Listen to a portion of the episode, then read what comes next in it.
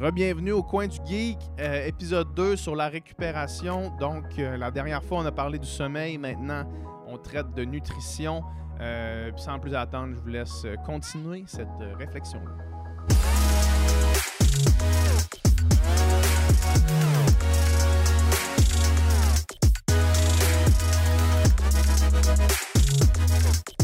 OK, on est de retour pour la, deuxième partie du coin du geek sur la récupération.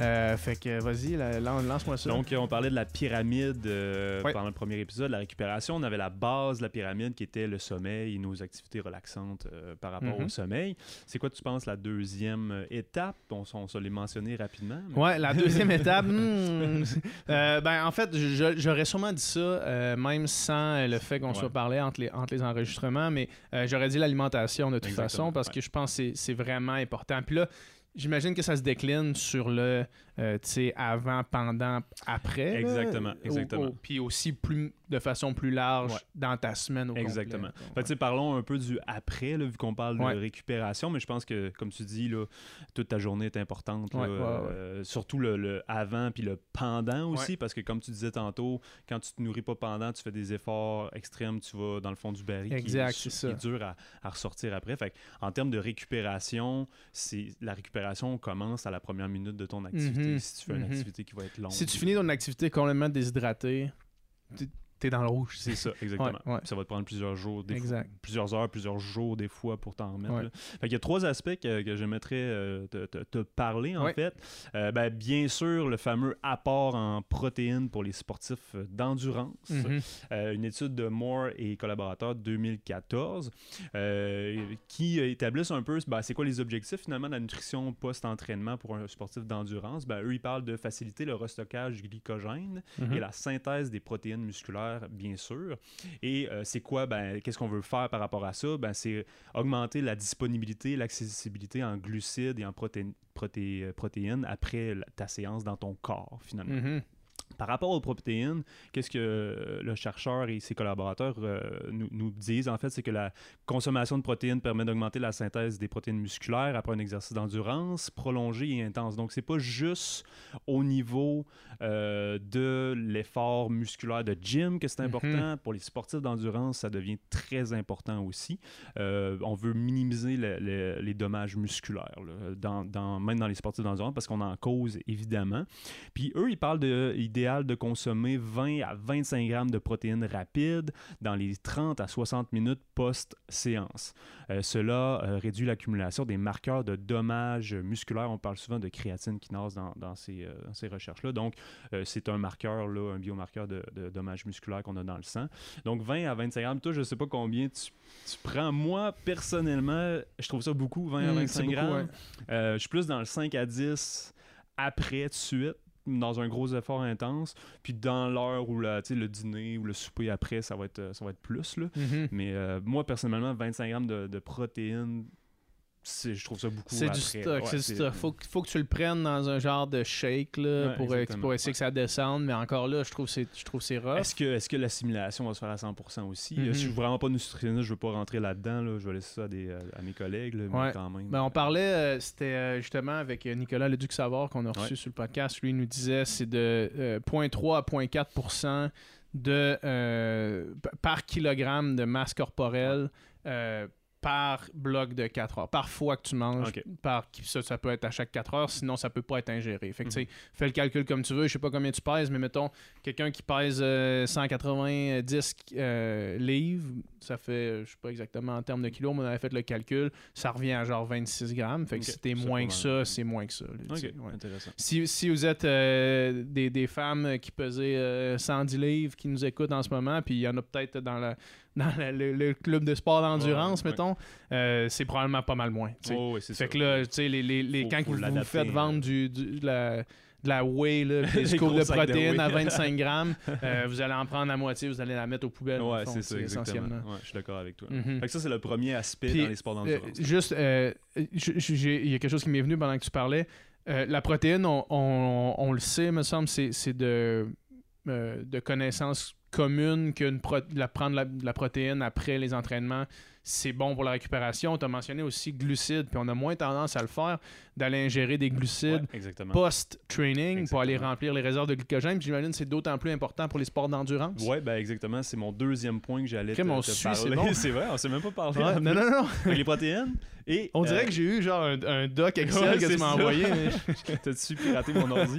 La deuxième phénomène qu'on veut faire, c'est la resynthèse du glycogène. Fait qu'on mm-hmm. avait euh, l'apport des protéines. Le deuxième, c'est la resynthèse du, du glycogène parce qu'il y a une déplétition du glycogène à l'exercice. C'est quoi le glycogène pour ceux qui, sont moins familiers avec ça? Ben, c'est un glucide complexe qui est présent dans les muscles et dans le foie. C'est une grosse molécule qui stocke l'énergie en réserve. Euh, puis sa structure euh, particulière lui donne la propriété de pouvoir libérer rapidement des molécules de glucose, d'énergie dans le sang quand on fait une activité. Donc, c'est comme des sources énergétiques qu'on a dans nos muscles et dans notre foie, finalement. Mm-hmm. Et justement, euh, par rapport aux glucides, bon, euh, j'ai lu euh, certaines études, j'en ai pas sorti des spécifiques, mais moi, je regardais, je crois que c'était, attends un peu, je veux pas dire de niaiserie, c'était du 1 gramme par kilogramme euh, de masse corporelle dans l'heure, je pense, si tu fais mhm. un gros effort d'endurance, quelque chose comme ça. Euh, puis je pense que si tu fais un effort qui est moins grand, je pense que c'était 0.5 grammes par kilogramme. Euh, si tu pèses 80 kg, bonne chance pour prendre 80 kg de glucides après un effort. il y a des troubles digestifs qui peuvent arriver avec ça aussi. Mais en général, je pense de prendre entre 20 puis on va dire 40 grammes, je pense que c'est déjà pas pire. Mhm. Mais la prise de glucides, très importante euh, aussi. Euh, parce que oui, ça va refaire tes stocks de glycogène, mais la prise de glucides avec protéines. J'ai sorti une, étude de 2020 de Margoli et collaborateurs, une méta-analyse qui, qui, en fait, qui analyse statistiquement 20 études. Mhm. Euh, puis elle, elle nous dit que il, étudiait deux groupes, en fait, le glucide uniquement post-récupération, post-exercice, et le glucide et protéines. Puis justement, dans le groupe avec proptréine, on avait une synthèse du glycogène post-exercice qui était majorée significativement quand justement les, les, glucides sont ingérés avec les protéines. Donc, on ne veut pas juste euh, prendre les glucides tout seul ou les protéines tout seul, on veut les prendre ensemble mhm. et les deux bénéficient l'un de l'autre pour refaire justement la structure musculaire, générer tes muscles et, euh, refaire les stocks de glycogène ensemble. Donc, c'est quand même assez intéressant aussi. Ouais, c'est intéressant. C'est pas quelque chose qu'on a tendance à faire. Non, c'est ça. Fait que dans une boisson de récupération, c'est intéressant d'avoir les deux, pas juste protéines, pas juste glucides. Donc, mhm. d'avoir un beau mix de. De là, le, le, fameux euh, lait au chocolat. Eh, exactement. Mhm, moi, je suis pas un fan, mais. pour ceux qui moi non plus, moi, je, je, prends, prends, pas de produits laitiers depuis 6 euh, ans, là, mais euh, avant, c'était ça que je prenais. Puis il y a l'équivalent, I guess, vegan. c'est ça, exactement. Mais ouais, ouais. Fait que glucides et protéines ensemble, mhm. ça aura un meilleur effet sur ton restockage de glycogène. Puis le troisième phénomène qu'on veut adresser, ben, justement, c'est de rétablir ton équilibre hydrique. Et là, on parle justement des électrolytes. puis parce qu'on perd énormément de liquide par la, sudation. Donc, on mhm. veut essayer de, refaire ces, euh, stocks-là. Et euh, justement, euh, l'hydratation en général, ça va aussi rétablir ton équilibre plasmique, on va dire. Donc, ton sang, il y a une certaine viscosité. Puis quand tu suis énormément, il va perdre un peu de cette, de cette fluidité-là. Donc, ton cœur travaille un peu plus fort pour acheminer ton sang. Et qu'est-ce que tu veux faire? Ben, après ton entraînement, c'est pour avoir une meilleure circulation sanguine, ben, c'est de te réhydrater pour réaugmenter ton, ton, ton plasma sanguin en fait, mhm. pour euh, que ton sang euh, circule mieux dans tes veines, euh, dans tes artères, dans tes veines, puis que tu aies une meilleure récupération, que les nutriments soient mieux acheminés, etc. Donc, l'aspect réhydratation est extrêmement important. De plus, si tu as été dans un environnement qui était chaud, qui te fait mhm. suer énormément, c'est encore plus important. quand tu sors d'un training, puis que dans les heures qui suivent, tu commences à avoir mal à la tête, c'est signe que t'as un problème. Toi, c'est ton signe. Ouais, ouais moi, c'est mon signe. Quand, mettons, je fais un gros training. Puis moi, que là... pendant aussi, des fois. Ah ouais, hein? pendant, ouais. Mais mettons, je fais un gros training, puis là, je reviens chez nous, puis là, il y a comme une heure ou deux où est-ce que je sens pas grand-chose, puis je me dis, ah, c'est correct, ça m'a pas coûté trop cher ce training-là, mais je sais que ça vient de me coûter trop cher. Quand je commence à avoir mal à la tête, puis je suis, ah, fuck j'aurais dû boire plus. Puis là, je me mets à boire, puis là, ça, évidemment, éventuellement, ça s'en va. Là. Exact. Mais euh, ce feeling-là, il est pas bon. Ouais, ouais, c'est ça. T'es allé trop loin un petit peu dans l'équation. Puis encore une fois, on parlait de pendant l'effort aussi, de mhm, commencer sa récupération. Donc, l'hydratation pendant l'effort, c'est vraiment important aussi. Exact, exact. Ensuite, ensuite, allons dans l'autre euh, l'autre sphère. Euh, on monte d'un Juste, juste avant, parce que la tout ce qu'on vient de dire là, dans le fond, puis là, je vais faire une plug shameless pour Upika parce que c'est le Upika podcast après tout. En ce moment, on a, on a développé euh, avec notre même for- formulateur qui a fait le, le, le Upika Endurance qu'on connaît, le Upika Recoup, qui est euh, un produit de récupération. En ce moment, on est en attente de Santé Canada. Ça devrait arriver fin mars. Mais essentiellement, ce qu'on a là-dedans, c'est euh, des acides aminés essentiels. Ouais. Fait que pour la synthèse de protéines. Ouais. On a euh, des électrolytes, sodium, puis euh, potassium, magnésium, calcium pour la réhydratation. Puis on a euh, ajouté euh, de la glutamine, qui est euh, pas encore des, des méta-analyses sur la glutamine, mais de ce qu'on voit dans les études cliniques qui ont été faites, c'est que ça permet une meilleure synthèse des glycogènes, des, des glucides en glycogène. Ok. ah, Ouais. Fait que c'est vraiment comme une espèce de produit spécifiquement pour les sports d'endurance. Mhm. Fait qu'à place d'aller dans l'espèce de scoop de protéines qui est comme qui te donne pas envie de, de boire à la sortie de ton training, on est avec de quoi de rafraîchissant. Fait que les acides aminés permettent d'avoir une meilleure texture. C'est pas laiteux, mettons, c'est vraiment comme de l'eau que Ouais, tu ouais, bois. ouais.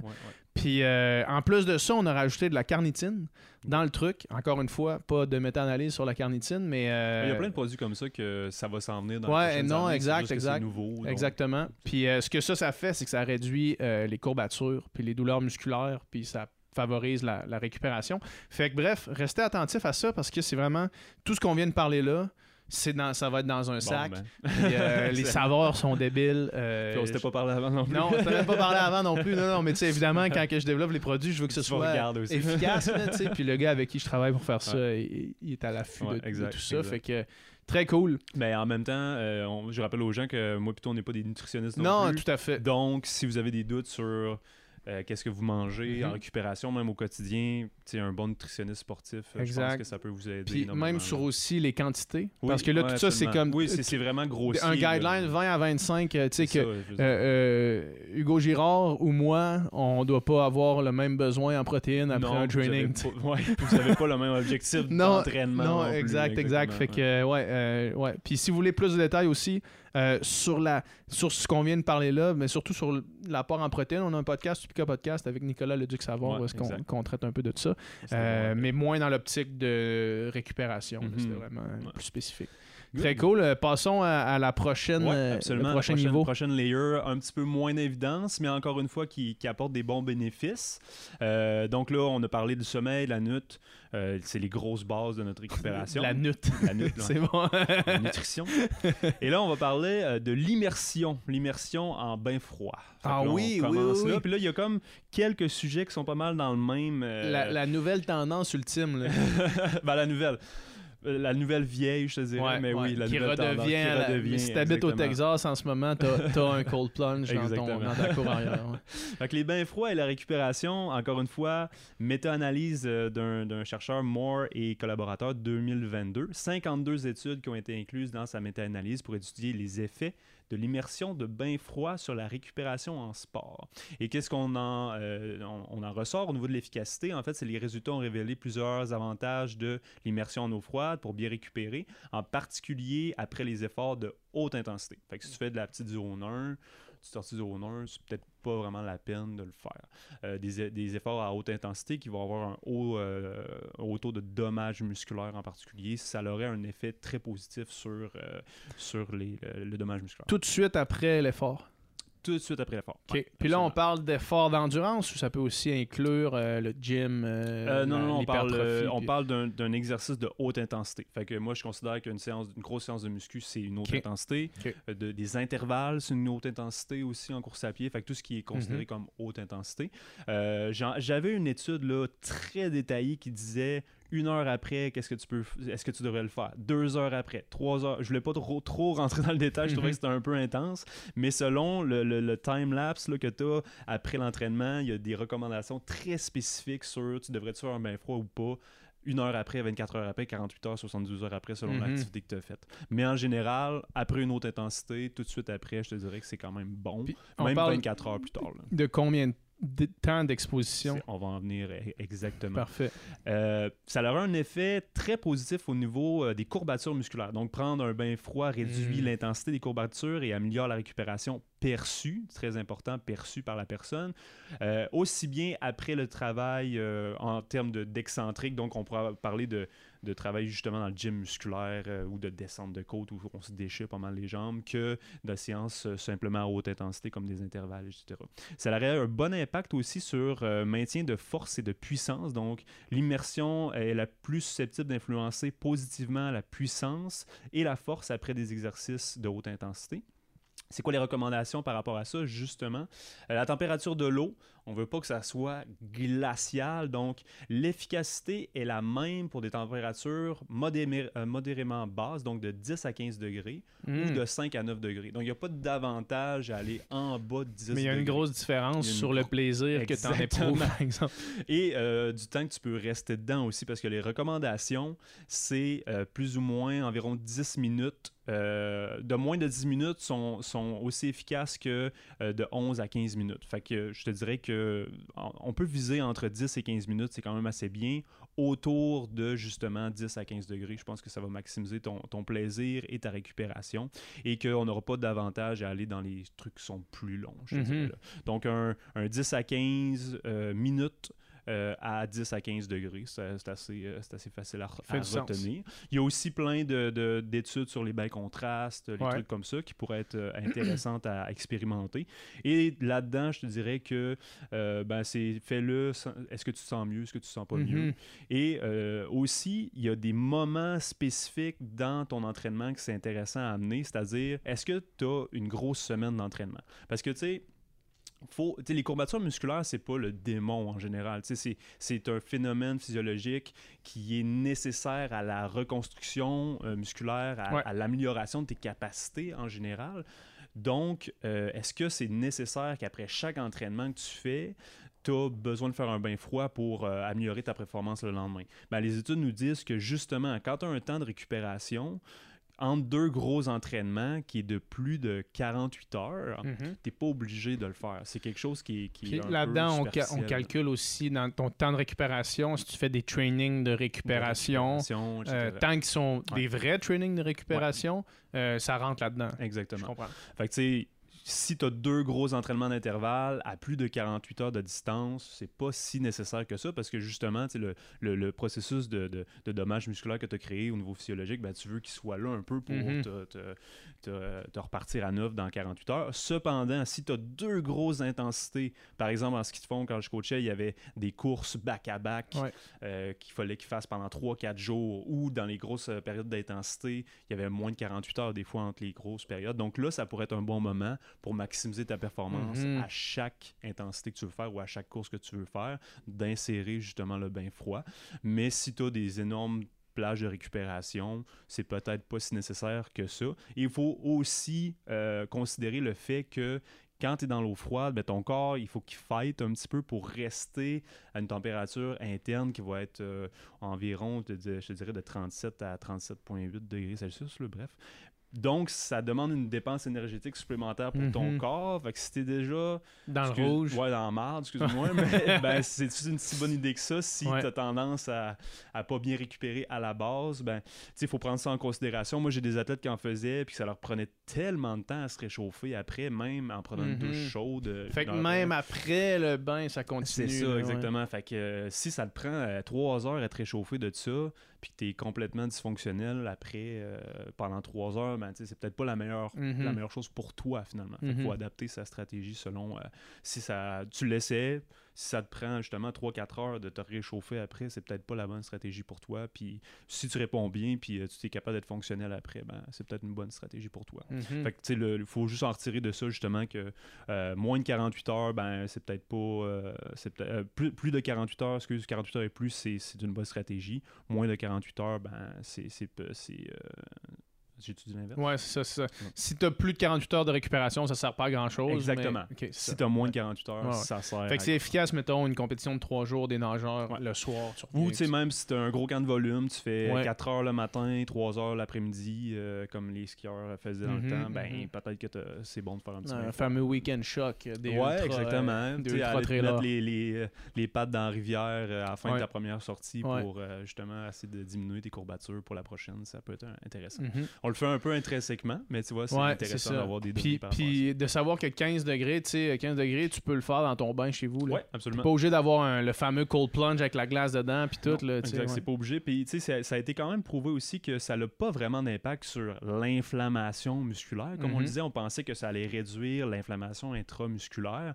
C'est plus ou moins vrai. Ça, ce serait plus par rapport aux récepteurs nerveux qui viennent se saturer un peu d'informations puis que ça diminue ta, ta- ta sensation de courbature plutôt que de vraiment réduire l'inflammation dans ton muscle, Mhm. qui serait un peu une fausse croyance qu'on a. là. En tout cas, il n'y a pas beaucoup de choses qui prouvent ça, là, je te dirais.